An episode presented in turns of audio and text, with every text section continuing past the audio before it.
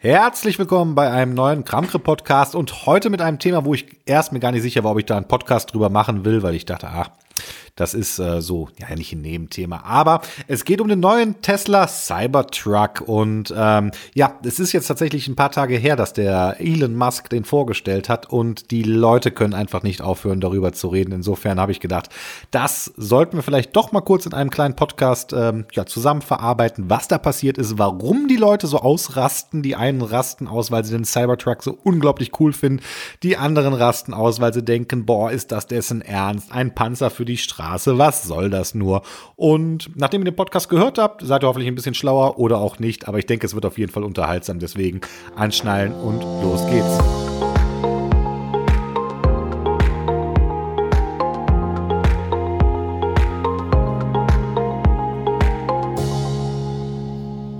Um ein klein wenig Struktur in das Ganze reinzubekommen, habe ich mir einfach Folgendes ausgedacht. Ich wollte mit euch kurz über das Design reden und was ich glaube, was Tesla sich da als Designansatz überlegt hat und warum das vielleicht gar nicht so schlimm oder komisch ist, wie alle anderen sagen oder wie viele sagen oder warum ich es nicht so komisch finde, wie viele sagen.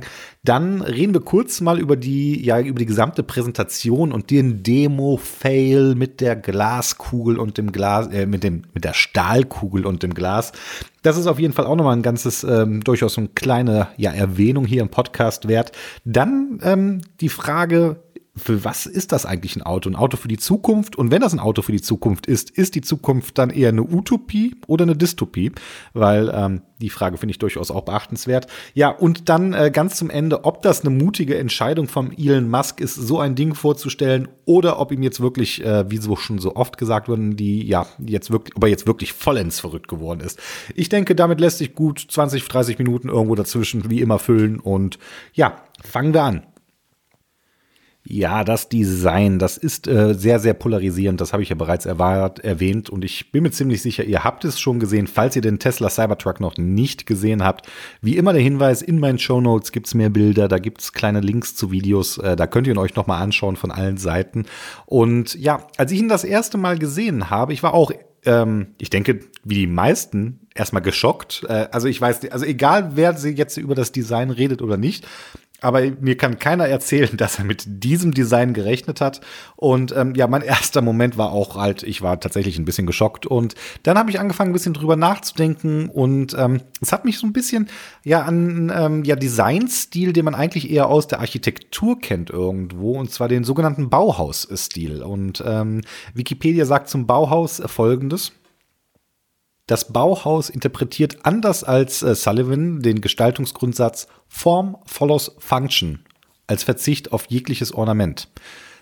Der Einsatz neuartiger Werkstoffe und Technologien in den Werkstätten des Bauhauses eröffnet in der Entwicklung von Alltagsgegenständen oftmals revolutionäre Perspektiven, nicht zuletzt auch unter ökonomischen Gesichtspunkten. In der Gestaltung von Gebrauchsgegenständen aller Art, von der Lampe bis zur Architektur. Ja, wer jetzt der Sullivan ganz genau ist, das ist jetzt nicht ganz so wichtig. Er ist einer der Mitbegründer des Bauhaus-Stils. Und da, ah, naja, wenn euch das interessiert, schaut in den Wikipedia-Artikel rein. Und ähm, falls ihr es noch nicht wusstet, in meinem echten Leben, wenn ich nicht gerade Podcasts mache oder irgendwelche YouTube-Videos, bin ich ja Ingenieur in einem Familienunternehmen. Wir machen Sonderanlagenbau für die Industrie. Das heißt, ich habe also auch einen ja, ingenieursartigen Blick auf viele Sachen. Ich studiere tatsächlich gerade noch Maschinenbau mit ähm, Schwerpunkt äh, Produktdesign. Also ähm, das ist eine Sache, dieses Form follows Function, das ist so einer dieser Designgrundsätze, der immer wieder erwähnt wird, der auch eigentlich in vielen Sachen so ein bisschen ja fast Best Practice irgendwo ist, der aber halt oftmals nicht so relevant ist, äh, dass sich die Form wirklich ableitet aus der Benutzung. Und ähm, das, das Interessante ist, ich finde, hier ist das tatsächlich sehr gut gelungen. Und ich habe ganz, ganz viel darüber gelesen, dass ja ähm, Leute sagen, ah ja, hier mein kleines Kind oder als ich im Kindergarten war, habe ich auch so ein Auto gemalt. Ähm, und ja, das habt ihr. ihr das ist das. Das finde ich tatsächlich spannend. Wahrscheinlich habt ihr das oder wenn ihr euer Kind ein Auto malen lasst, stehen die Chancen nicht schlecht, dass es so ein bisschen so aussieht wie der Cybertruck. Und für mich ist das tatsächlich, also ich bin kein Designexperte, wirklich. Ich glaube aber, dieses Form follows Function wurde hier sehr, sehr konsequent ähm, ja, durchgezogen bei dem Cybertruck. Und äh, tatsächlich, dass kleine Kinder, wenn die ein Auto malen, ein Auto malen, was so ähnlich aussieht, ist für mich fast schon ja wie ein kleiner Beweis, dass es vielleicht tatsächlich die konsequenteste Umsetzung von Form follows Function ist, die ich je gesehen habe. Jetzt spielen bei Autodesigns durchaus auch noch andere Sachen eine Rolle. Da ist es im Moment mit der Informationslage immer noch ein klitzeklein wenig mau, ähm, weil zwei Sachen, die ich mich gefragt habe, als ich das Design gesehen habe. Also erstmal äh, denke ich, okay, dieser minimalistische Ansatz finde ich irgendwo cool. Also das ist meine persönliche Meinung. Ihr könnt gerne in den Shownotes äh, hier auf markkreuzer.de ähm, oder einfach der Folgen-Webseite hier folgen. Ähm, dann könnt ihr gerne mal euren Kommentar dazu schreiben, wie ihr das Design findet. Ähm, ich fand es grundsätzlich, nachdem mir das so ein bisschen aufgegangen ist, nachdem ich es ein bisschen habe auf mich wirken lassen, muss ich sagen, ja, das ist äh, sehr, sehr mutig. Später dazu mehr. Ähm, zwei Fragen, die tatsächlich noch in meinem Kopf rumgegeistert sind. Und zwar, die erste Frage. Ähm, ich habe mich tatsächlich gefragt, ob das jetzt ähm, vom CW-Wert so in der Art und Weise, in dieser kantigen Bauform ähm, positiv ist oder nicht so positiv ist, verglichen mit normalen Autos. Äh, er hat keinen Kühlergrill, der offen ist. Äh, das heißt, das ist schon mal nicht schlecht. Das ist, äh, das seht ihr bei Elektroautos ja oft, dass die vorne zugemacht werden, um einen besseren CW-Wert zu erreichen. Grundsätzlich habe ich das Gefühl, also, und ich habe mich ja mal mit einem Kollegen hier unterhalten, der sieht das ähnlich, aber ähm, wir sind da beide keine Experten, dass wir glauben, dass der CW-Wert tatsächlich für einen Pickup, wir müssen natürlich die Bauform betrachten, wahrscheinlich phänomenal gut sein sein wird im Vergleich zu den ja, sonstigen Pickups, die es so auf den Straßen gibt. Ähm, dazu ein weiterer Punkt, was auch extrem viel ausmachen wird, der Pickup hinten offene Ladefläche, da mit dieser Rolllade, die dann nach hinten runterfährt, die dann abschließt, so schräg abfallend, das wird auf jeden Fall für den CW-Wert eine sehr, sehr gute Sache sein. Ich gehe mal davon aus, dass der Unterboden auch komplett verkleidet äh, ist und ähm, Seitenspiegel hat der Wagen auch nicht, soweit man das sehen kann. Ja, alles in allem, ich glaube, der CW-Wert wird tatsächlich ganz gut sein. Wie gut oder wie nicht gut er ist, das äh, finde ich spannend. Äh, wenn da was rauskommt, trage ich es in den Shownotes nach. Ähm, das ist so einer der Punkte, wo ich mich gefragt habe, hm, sieht der Wagen vom Design her nicht nur cool aus, sondern ist der vom CW-Wert tatsächlich auch noch gut, womit wir wieder bei diesem Form follows Function wären. Ein Design, was einen sehr, sehr guten CW-Wert hat und sich nicht mit ja Schnörkeln und ähnlichen, äh, ja, Sachen des Alltages auffällt, sondern einfach versucht, hier möglichst effizient zu sein. Ähm, das war die Frage eins. Die Frage zwei ist, ähm, wie ist das mit dem Fußgängerschutz? Ist das ein wahr, weil das ist ein Punkt, ich erinnere mich hier, ich weiß nicht, ob ihr meinen Defender-Podcast gehört habt. Äh, falls nicht, macht das mal, der ist nämlich ziemlich cool geworden, der neue Defender, finde ich. Der sieht nämlich auch sehr futuristisch aus, wenn ich so gerade drüber nachdenke. Der hat sich natürlich einen Grund, warum man sich, der hat sich an seinen Vorbildern, den Land Rover Defendern, immer ein bisschen orientiert, ist vom Design gleich geblieben.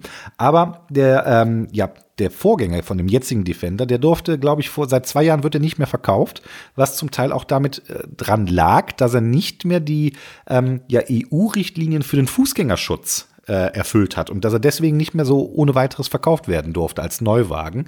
Und das ist dann die zweite Frage, die mir sofort in den Kopf gekommen ist, wo ich gesagt habe, hm, ist das wirklich ein Design, was äh, für Fußgänger so optimal ist oder nicht? Ähm, ja, da warten wir auch weiter auf Informationen. Ähm, aber grundsätzlich, ja, ich habe jetzt viel zum Thema Design gesagt. Ich finde es tatsächlich ziemlich heiß. Ähm, ja, interessant. Also ich war auch erst schockiert. Dann denke ich, boah, cool, Science Fiction. Ich habe auch den einen oder anderen Vergleich zum DeLorean gehört.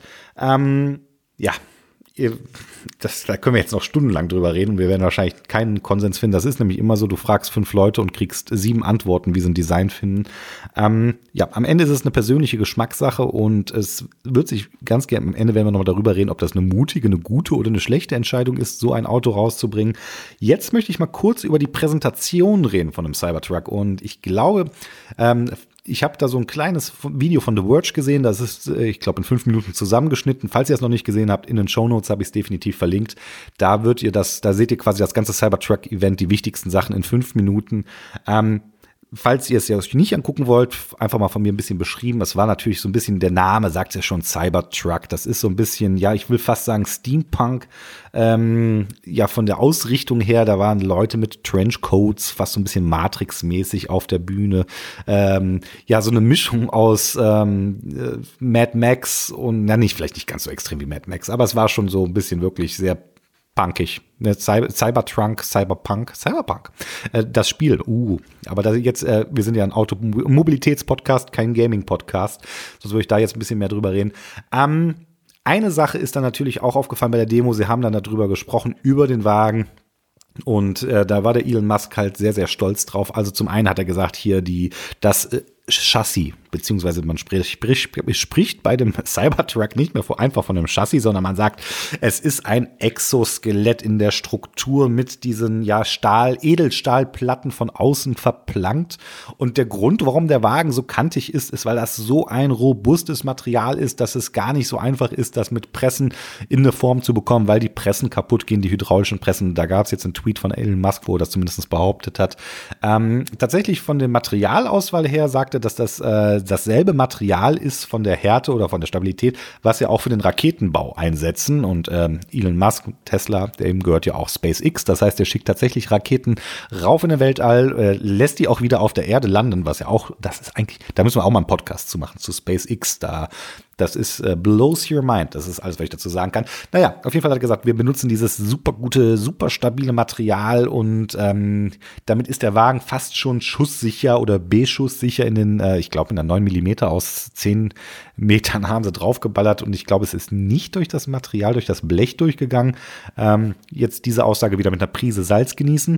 Tatsächlich ist es nämlich auch so, dass er auch gesagt hat, ja, und die Scheiben, die sind so super stabil. Und dann kommt's, also erstmal nochmal kurz, sie haben dann mit einem, ähm, mit einem Vorschlagkammer, ich glaube mit einem 10 Kilo Vorschlagkammer, haben sie dann erstmal auf äh, eine normale Autotür, sagen wir mal von einem Ford Pickup draufgehauen und sofort eine Delle reingehauen. Und dann hat er mit dem Vorschlagkammer der Designer auf den Cybertruck draufgehauen und da war keine Delle in der Tür drin und das sollte schon mal demonstrieren, wie robust dieses Material ist und äh, ganz ehrlich, mit einem Vorschlag kann man aufs Auto draufhauen. Ähm, das ist schon cool, wenn das dann keine Delle hinterlässt. Danach kam der nächste Test der nächste Test war dann, dass sie hier eine äh, Stahlkugel genommen haben und die aufs äh, erst auf ein normales Autoglas haben drauffallen lassen durch so ein Rohr und ähm, dann ist die natürlich zersplittert. Könnt ihr euch vorstellen, Stahlkugel auf Glas, das ist nicht die optimale Kombination. Dann haben sie die Stahlkugel irgendwie aus zweieinhalb Metern nochmal auf das Tesla-Glas drauf donnern lassen, also in dieser Röhre, in dem freien Fall und da keine, keine Delle. Und dann kommt dieser Moment, dieser vielbeschworene Demo-Fail. Dann hat er nämlich gesagt, hier, ähm, ich habe den Namen von dem Designer vergessen, schmeiß die Stahlkugel auf das Fenster von unserem Prototyp, der hier auf der Bühne steht. Und der Typ nimmt die Stahlkugel, geht hin, meinst du, bist du sicher? Er so, yep. Und dann, bam, wirft er sie drauf und dann puff, und auf einmal hier äh, Spider-App in der, im Seiten, in der Seitenscheibe. Und die haben dann geguckt und ich meine so, äh, das, also konntest du richtig sehen. Ähm, persönlich muss ich an dieser Stelle sagen, dass ich habe mir das angeguckt. Ich halte den Elon Musk ja tatsächlich nicht für einen das klingt jetzt hoffentlich nicht super arrogant, aber ich halte ihn irgendwie nicht so für den richtigen ja, Showmenschen. Ähm, der wirkt für mich auf der Bühne immer so ein klein wenig unbeholfen. Ich weiß nicht, ob das in echt vielleicht anders wirkt, aber da konntest du so sehen, so kurz entgleisende Gesichtszüge und meinte, hm, da haben wir noch, dann meint der Designer, der, dem das natürlich auch peinlich war, weil äh, das ist nämlich, das ist das Interessante, weil du konntest halt sehen, dass sie beide geschockt waren, weil die werden das natürlich ähm, nicht zum ersten Mal gemacht haben, dass sie die Stahlkugel da drauf geworfen haben. Und sie haben halt echt nicht damit gerechnet. Und dann meinte er so, ja, hm, okay, dann werfe ich es mal auf die, äh, auf die Rückseitenscheibe von der Rücksitzbank. Und der Elon, ja, okay, bam, wie das Spider-App auf der äh, Seitenscheibe. Und dann meinten sie, ja gut, hier gibt es noch ein bisschen ähm, ja, Optimierungsbedarf, das haben sie gesagt. Und ähm, ja, ist das jetzt wirklich der Riesenfail? Äh, der Elon Musk hat mittlerweile noch einen Tweet rausgebracht, dass er sagt, äh, er vermutet, dass es daran liegt, dass das, weil es gibt auch den, verlinke ich in den Show Notes, ähm, ein Video kurz äh, einen Tag davor, vor der, also in der Generalprobe, wo sie genau diese Stahlkugel hier auf äh, die Fensterscheibe werfen und nichts passiert. Ähm, sie vermuten tatsächlich, dass es vielleicht taktisch etwas ungeschickt angegangen sind und dass sie vielleicht ähm, lieber erst die Stahlkugel aufs Fenster geworfen hätten und dann mit dem Vorschlagkammer gegen die Tür äh, gehauen. Also so wie ich das verstanden habe, ist die aktuelle Theorie, warum das nicht geklappt hat, obwohl es hätte klappen sollen, dass sie gesagt haben, ähm, ja, in dem Moment, wo sie mit dem Vorschlaghammer auf die Autotür draufgehauen haben, haben sie halt schon so das äh, Glasmaterial ja quasi geschwächt, äh, Mikrorisse vielleicht drin, also das konnte man zwar nicht sehen, aber ne, sowas hinterlässt natürlich, wenn es auch keine sichtbare Spur in der Tür hinterlassen hat, ne, die Energie, die muss ja irgendwo hinfließen und ähm, die Tür mag zwar stabil gewesen sein, aber dann hat sich halt vielleicht und definitiv stabiler als das Glas, äh, der Edelstahl als Glas, ähm, wird sich da Teile der Energie vielleicht in der ja in der Scheibe für eine strukturelle Schwächung gesorgt haben. Und das ist der Grund, warum ähm, das nicht geklappt hat. Auf der anderen Seite, jetzt kommen wir mal zu diesem Punkt, ist das dann wirklich ein Fail in der Demo oder nicht? Weil ähm, die Stahlkugel ist nicht durchgeschlagen, das fand ich schon mal gut. Ähm, es ist auch kein gepanzertes Auto, oder soll nicht unbedingt ein gepanzertes Auto sein. Ähm, obwohl es ist angepan ein, ein angepanzertes Auto vielleicht eher. Und ähm, ja, ich fand das schon mutig, sowas zu machen. Äh, es ist cool, wenn dann vielleicht was daneben geht. Äh, was ich dann interessant fand, ist, wie sich dann am nächsten Tag erstmal alle draufgestürzt haben und gesagt haben, die Demo ist voll in die Hose gegangen. Tesla kostet das 770 Millionen äh, Dollar an der Börse, dass da die, die Fensterscheibe gerissen ist, wo ich gedenkt habe, also wo ich wirklich gedacht habe, ey Leute, ähm, manchen Leuten sollte man nicht das Schreiben erlauben, weil ich nicht glaube, dass ähm, es ist natürlich interessant, dass die Tesla-Aktie ein bisschen im Kurs gefallen ist. Oh, das bringt mich auf Folgendes. Wisst ihr was? Ich gebe mal gerade hier Tesla äh, bei Google ein und ähm, wo ist der Börsenkurs? Äh, jetzt ist er wieder ein bisschen hochgegangen. Mal kurz gucken, wie sie jetzt in den letzten, wir gucken jetzt mal in den letzten fünf Tagen. Okay, er ist insgesamt tatsächlich, äh, glaube ich, da kurz runtergegangen, hat sich wieder ein bisschen stabilisiert. Ha? Interessant, wenn du die fünf Tage anguckst, die fünf Tage Rücksicht ist es rot. Wenn du auf einen Monat gehst, geht es wieder ein bisschen bergauf. Es ist vom Freitag jetzt auf Montag heute, äh, ist sie wieder auf dem Weg nach oben. Sie ist tatsächlich vom 21. November auf den 22. November ist sie halt wirklich abgeraucht. Das kann man nicht anders sagen. Ähm, spannend. Ich würde vielleicht sogar fast sagen, das könnte ein guter Zeitpunkt sein, wieder in die Tesla-Aktie reinzusteigen, weil so günstig war sie, obwohl die ist immer noch ziemlich hoch, wenn ich das mal. Also das ist ja teilweise verrückt, wie hoch Tesla an der Börse ähm, tatsächlich notiert ist, dass die vom tatsächlichen Börsenwert mehr wert sein sollen als ähm, ja, als Ford oder sowas, das finde ich schon verrückt. Ähm, ganz interessant, sich mal hier diesen Börsenverlauf der, der letzten fünf Jahre und sowas anzugucken. Ähm, ja, wie im echten Leben, ein Auf und Ab. Aber das gehört dazu. Und ich bin bestimmt kein Mensch, der Börsentipps geben sollte. Und äh, wenn ihr meine Meinung nachhören sollt, wenn ihr nicht gerade Experten seid oder zu viel Spielgeld habt, solltet ihr auch nicht an die Börse gehen. Ähm, ich glaube nicht, dass das Fenster tatsächlich der Grund war, warum die Börse so runtergegangen ist. Ich glaube tatsächlich, dass da viele Leute ein bisschen geschockt erstmal von dem Ding waren und gesagt haben, äh, ich bin mir nicht sicher und vielleicht haben sie ein paar Gewinne mitgenommen oder nicht. Ähm, kann man ja auch schon mal machen und dann gucken, wie die Lage ist. Ähm, tatsächlich jetzt mit diesem angepanzerten Auto und dem fallenden Kurs. Ich habe mich ja gefragt, wenn der Elon Musk sagt, das ist ähm, ein Auto für die Zukunft da habe ich mich gefragt, was für eine Zukunft stellt sich der Elon Musk bitte vor? Wobei die Antwort darauf kann man fast schon ein bisschen ähm, ja irgendwo kennen, weil er ist ja auch der festen Meinung, dass wir hier ähm, Teile, dass die Menschheit nur eine Chance hat, wenn sie anfängt, andere Planeten zu besiedeln. Wenn ich so kurz drüber nachdenke, jetzt hier in dem Podcast mit euch zusammen, tatsächlich habe ich mir diese Frage so noch nicht in der Intensivität gestellt, aber das möchte ich an dieser Stelle auch verraten. Ich bin natürlich ein Star Trek-Fan, deswegen würde ich ihm da in dem Punkt einfach recht geben, weil why not? Ähm, also irgendeinen Punkt hoffe ich ja, dass das hier Star Trek, finde ich ja tatsächlich immer so, so ein bisschen positiv, vielleicht ohne die bösen Aliens. Äh, ich wäre ja sowieso ein Freund von einer friedlichen Menschheit. Das ist nämlich das Coole meiner Meinung nach an Star Trek. Da haben sie es nämlich alle irgendwie geschafft, sich mal hier am Riemen zu reißen, die Menschheit als Ganzes und ähm, ja, mal vernünftig hier irgendwie was auf den Weg gebracht, ohne hier diese Kleinstaaterei. Aber das schweift schon wieder ab. Die Frage bleibt trotzdem, ist, stellt sich Elon Musk eine ja utopische Zukunft vor, in der alles gut ist, oder eine dystopische Zukunft? Und ich denke da so ein bisschen an Demolition Man.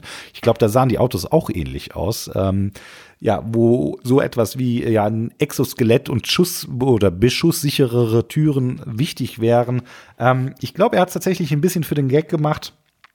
Aber die Frage, ob Utopie oder Dystopie, ähm, naja, wir werden es erleben in der einen oder anderen Richtung. Aber, das möchte ich an dieser Stelle sagen, wir werden durchaus auch eine, ja, theoretisch haben wir auch eine Möglichkeit daran mitzuwirken, dass es ein bisschen mehr die vage Richtung Utopie als Dystopie geht. Aber ja, das ist ein Thema für einen anderen Podcast, der gar nichts mit Mobilität zu tun hat. Deswegen nochmal jetzt zu der Frage, egal ob Utopie oder Dystopie, ich denke, ist oder die Frage ist, ist es eine mutige Entscheidung gewesen, ein solches Auto, was so radikal ist, auf den Markt zu bringen oder nicht?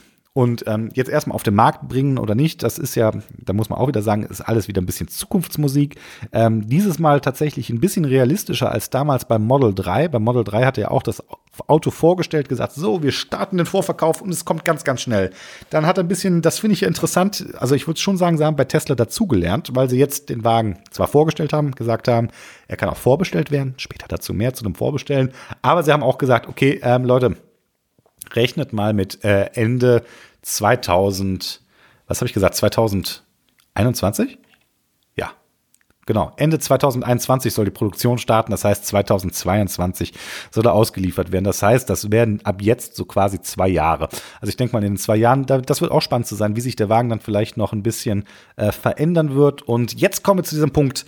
Ähm, ist das mutig? Ist das doof? Äh, ist, er, ist er durchgeknallt, der Elon Musk, oder weiß er, was er macht, oder weiß er es nicht? Ähm, eine Sache erstmal, das müssen wir, das muss ich mal vielleicht dazu sagen, weil ähm, eine Sache hat er auf jeden Fall schon mal geschafft. Wir reden seit Tagen und ich habe mir ja extra, also ich, nicht extra, ich habe eigentlich gedacht, ich brauche gar keinen Podcast zu diesem Ding machen oder ich mache vielleicht einen Newsrückblick-Podcast und rede da kurz drüber, so drei, vier, fünf Minuten.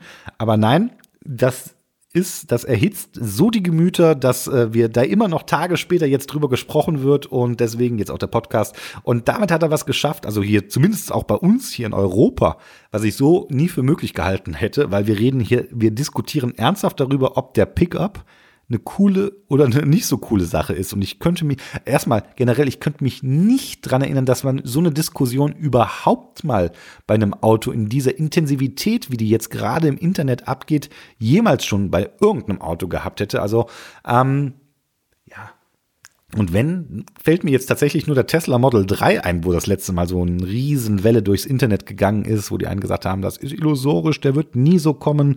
Und äh, die anderen, das ist voll cool, Elektromobilität für alle. Wir haben ja noch gar nicht darüber gesprochen. Natürlich ist der ähm, Tesla Cybertruck ein ja, Elektro-Pickup.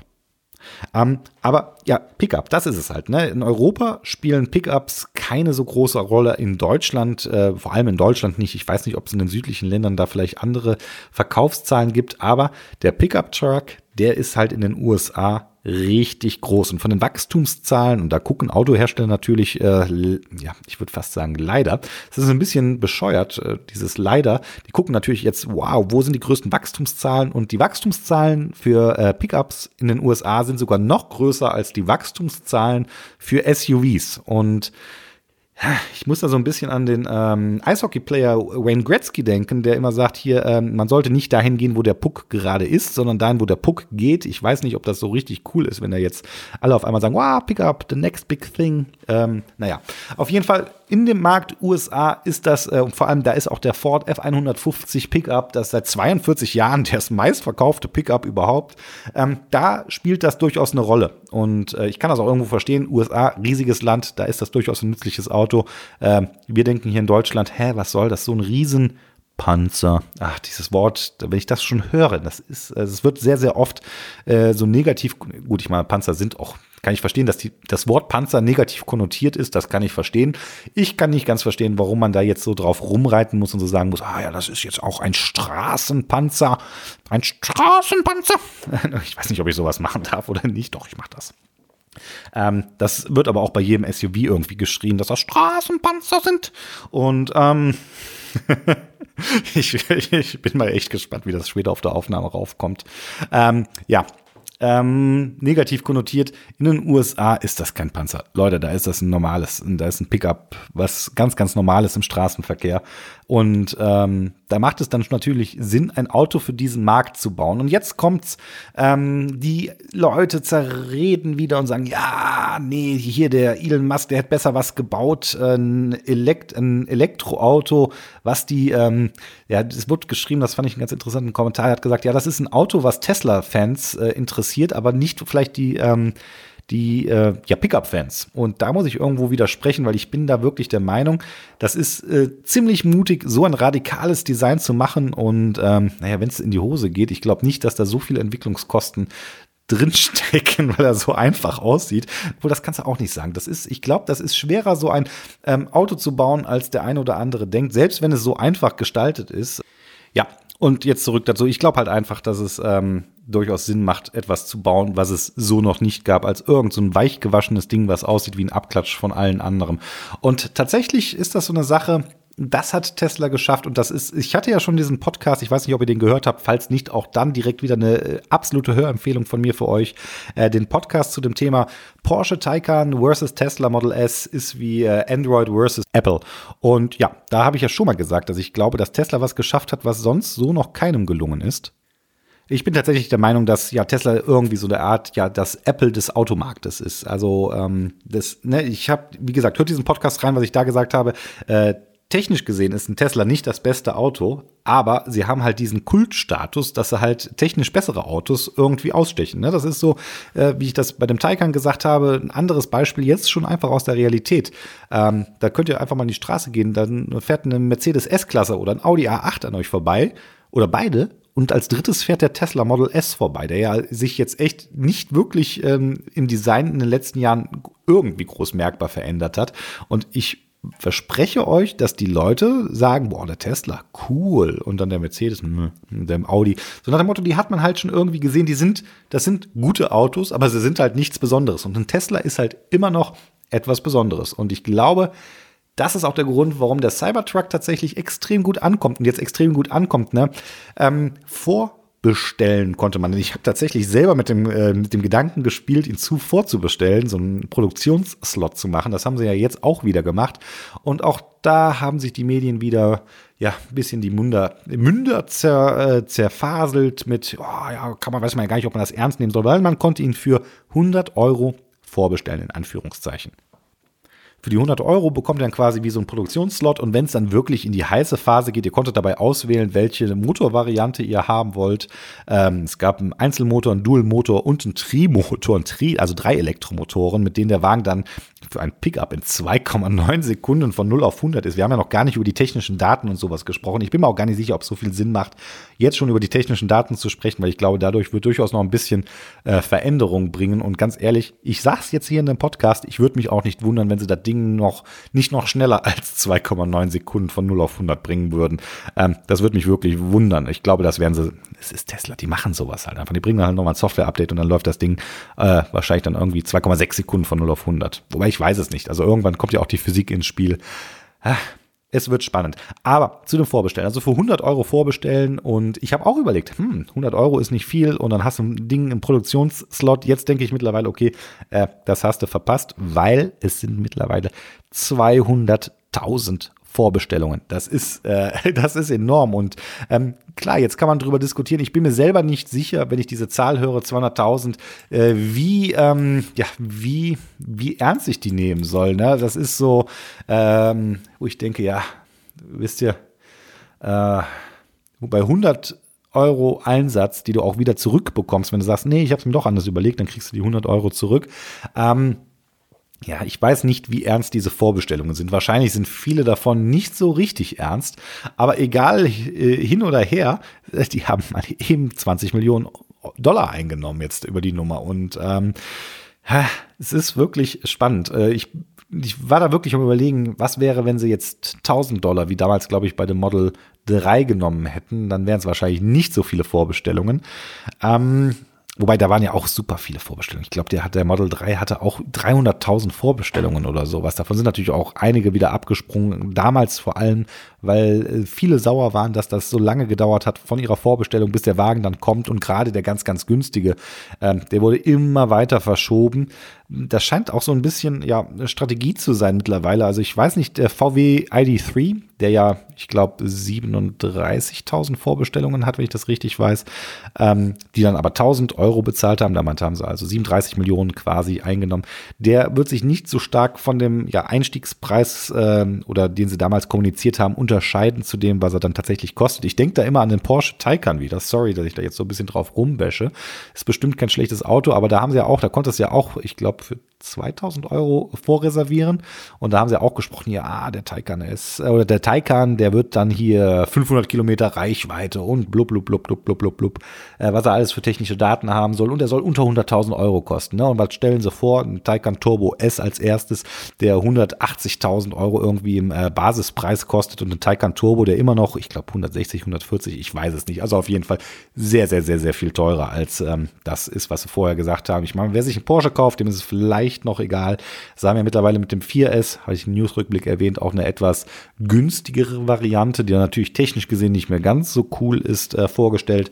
Ähm, ja, wie ernst kann man diese Vorbestellung nennen? Ich weiß es nicht. Auf der anderen Seite, ähm, ganz ehrlich, äh, wenn der jetzt für ab 40.000 Dollar auf den Markt kommt in den USA, er ist so radikal anders, dass du auf jeden Fall genau das meiner Meinung nach haben wirst, was du jetzt auch mit einem Tesla hast, nämlich dass die Leute sagen, boah, cool und äh, dann total neugierig werden, weil da halt so anders ist. Ich gehe nicht davon aus, dass es technisch gesehen der beste aller Pickups sein wird, ähm, auch wenn er jetzt einen 911er besiegt und einen Ford F150 hier im, im Seilziehen momentan besiegt. Das sind zwar nette Gimmicks, aber brauchst du im Alltag halt wenig. Ja, also, das ist wieder so eine typische Tesla-Geschichte, wo ich sage, jo, cool. Ähm, cool, dass, cool, dass es einer macht. Ich mach mal, ich habe da doch das, ich weiß gar nicht, da habe ich gesagt, was wäre, wenn Mercedes, wenn hier, und ich sage jetzt mal, ich weiß, es ist nicht mehr äh, der Zetsche, aber der Zetsche, den kennt, glaube ich, jeder von uns. Äh, das ist so ein, ich finde, fand ihn immer ein sehr, sehr sympathisch, also er wirkte sehr sympathisch, habe ihn nie kennengelernt. Der jetzige Mercedes, Mercedes CEO wirkt auch recht sympathisch, aber den kennt halt keiner, da wäre es nicht so lustig. Was, was wäre wohl passiert, wenn der Zetsche auf die Bühne gegangen wäre, sagte, hier, wir haben einen neuen Mercedes und dann das Ding dann den Cybertruck vorgestellt hätte. Ich bin der festen Überzeugung, dass sie noch während der Präsentation von der Bühne die Aktie, die Hauptaktionäre von der Bühne gezogen hätten und nicht mehr für zurechnungsfähig ähm, erklärt hätten. Auf der anderen Seite, und das ist das, was ich immer denke, das ist so schade, Leute. Ey, und ich hatte ja auch diesen einen Podcast gemacht, den, jetzt habe ich den dritte Podcast, den ich heute erwähne, dann bin ich echt fertig mit der Eigenwerbung, aber ich hatte diesen Podcast, ähm, was Tesla kann, kann Mercedes auch, macht es aber nicht. Äh, da da habe ich, da war ich auf dem Mobile World Congress, da haben sie hier so ein Game gezeigt, was man auf dem Infotainment-System spielen konnte, wo sie gesagt haben, hier, hey, coole Tech-Demo und was macht Tesla? Tesla sieht das, kopiert es und bringt es auf den Markt. Und bei Mercedes ist man halt immer noch mit dem MBUX irgendwie, ja, da, das ist stehen geblieben. Also ich habe da gar nichts Neues mehr mitbekommen, außer ein, zwei Werbungen, über die ich mich tierisch aufgeregt habe. Vielleicht mache ich da nochmal einen Podcast zu. Ähm, aber das ist halt das, was hier Mercedes oder nicht nur Mercedes jetzt, äh, was so, wo ich denke, hier da sind die Deutschen, die klassischen, und nicht nur die Deutschen, sondern die klassischen Autohersteller, ähm, wobei vor allem die Deutschen, denen ist so ein bisschen ja der, der Mut ausgegangen. Ähm, ich meine, ist natürlich leicht, ne? Tesla das ein oder andere Mal wirklich von einer essentiellen Krise, wo sie ähm, ja da Geld gebraucht haben, wo es eng geworden ist. Äh, ganz ehrlich, man weiß immer noch nicht, ob Tesla wirklich am Schmitz-Backes vorbei ist. Schmitz-Backes, ja, das ist ein Kölscher Spruch, ne? Ihr versteht mich, ne? Also ähm, ich sag mal, für die Nicht-Kölner oder die Nicht-Rheinländer, ob Tesla wirklich am gröbsten vorbei ist oder nicht, weiß man auch nicht. Ähm, da, deswegen ist so eine Geldeinsammelaktion da vielleicht auch so wichtig für die irgendwo. Ähm, nichtsdestotrotz, äh, ich sagte ja, ich bin eigentlich Ingenieur in einem Familienunternehmen. Mir imponiert das und ich finde diesen Gründer und diesen Unternehmergeist, das finde ich gut. Ich finde das gut, wenn man sich was traut. So entstehen gute neue Sachen. Ne? Es kann natürlich auch total in die Hose gehen, aber das gehört halt auch dazu. Das ist halt so ein Problem, dass, äh, dass eine, wir haben in Deutschland keine sehr ausgeprägte Kultur des Scheiterns. Wer hier äh, scheitert, der ist äh, weg vom Fenster, was eigentlich bescheuert ist, wenn man drüber nachdenkt. Weil wie soll man lernen, wenn man keine Fehler machen darf? Aber ich schweife ab. Ich denke, ich habe jetzt zu dem Cybertruck alles so im Großen und Ganzen erzählt. Ihr merkt ein sehr emotionales Thema. Ich bin, ähm, eine letzte Sache muss ich nochmal loswerden an alle, die jetzt sagen, ja, hier, hahaha, mit den 100.000 Euro, äh, Entschuldigung, mit den 100 Euro äh, die Vorbestellung, das, das ist ja überhaupt nichts wert, sage ich folgendes, wisst ihr was, egal ob jetzt Mercedes, Audi, Porsche, bringt doch auch mal ein Elektroauto raus, wo ihr sagt, hey, für 100 Euro könnt ihr vorbestellen und dann guckt mal, ob ihr dann mit eurer Kiste, sorry, ähm, 200.000 Vorbestellungen bekommt. Bekommt ihr nämlich nicht. Das es ist halt einfach, warum? Weil es langweilig ist, weil es keiner haben will. Und dieser haben, dieses haben will Gefühl, das ist es halt. Ne? Das ist wie mit den ersten iPhones. Die wollten die Leute haben. Die haben sich in Schlangen gestellt, um hier vor dem Apple Store, um hier eins der ersten iPhones zu bekommen. Den war egal, ob das nicht das beste Telefon ist. Ne? Den war die wollten das haben, weil es cool ist, weil es eine Art Statusobjekt ist. Und jetzt, wir haben ja, ich habe da auch schon mal drüber geredet, auch in dem eben erwähnten äh, Podcast, dass äh, Apple nicht die besten Handys baut, aber eins der besten Ökosysteme mit dem App Store. Und auch da sind alle anderen Hersteller meilenweit hinterher. Ich bin gespannt, ob sie es noch schaffen. Sie sind mittlerweile mit in dem Rennen, aber ich will nicht sagen, dass sie von Tesla schon mindestens einmal überrundet wurden. Ähm, aber wahrscheinlich ist es so. Und deswegen wird es schwer, aber deswegen wird es halt auch spannend. Und spannend ist cool. Ähm, ich hoffe, und das ist auch das richtige Stichwort, ich hoffe, ihr fandet den Podcast heute auch ein bisschen spannend. Mir hat es Spaß gemacht. Ähm, ich hätte nicht gedacht, dass ich wirklich noch so viel zu dem Cybertruck zu erzählen habe. Ähm, wenn ihr bis hierhin zugehört habt, wie immer, freut mich das sehr.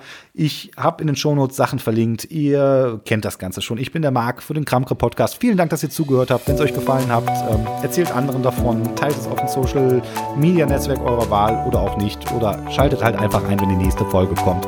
Ich freue mich auf jeden Fall. Macht's gut, gute Fahrt, bis bald.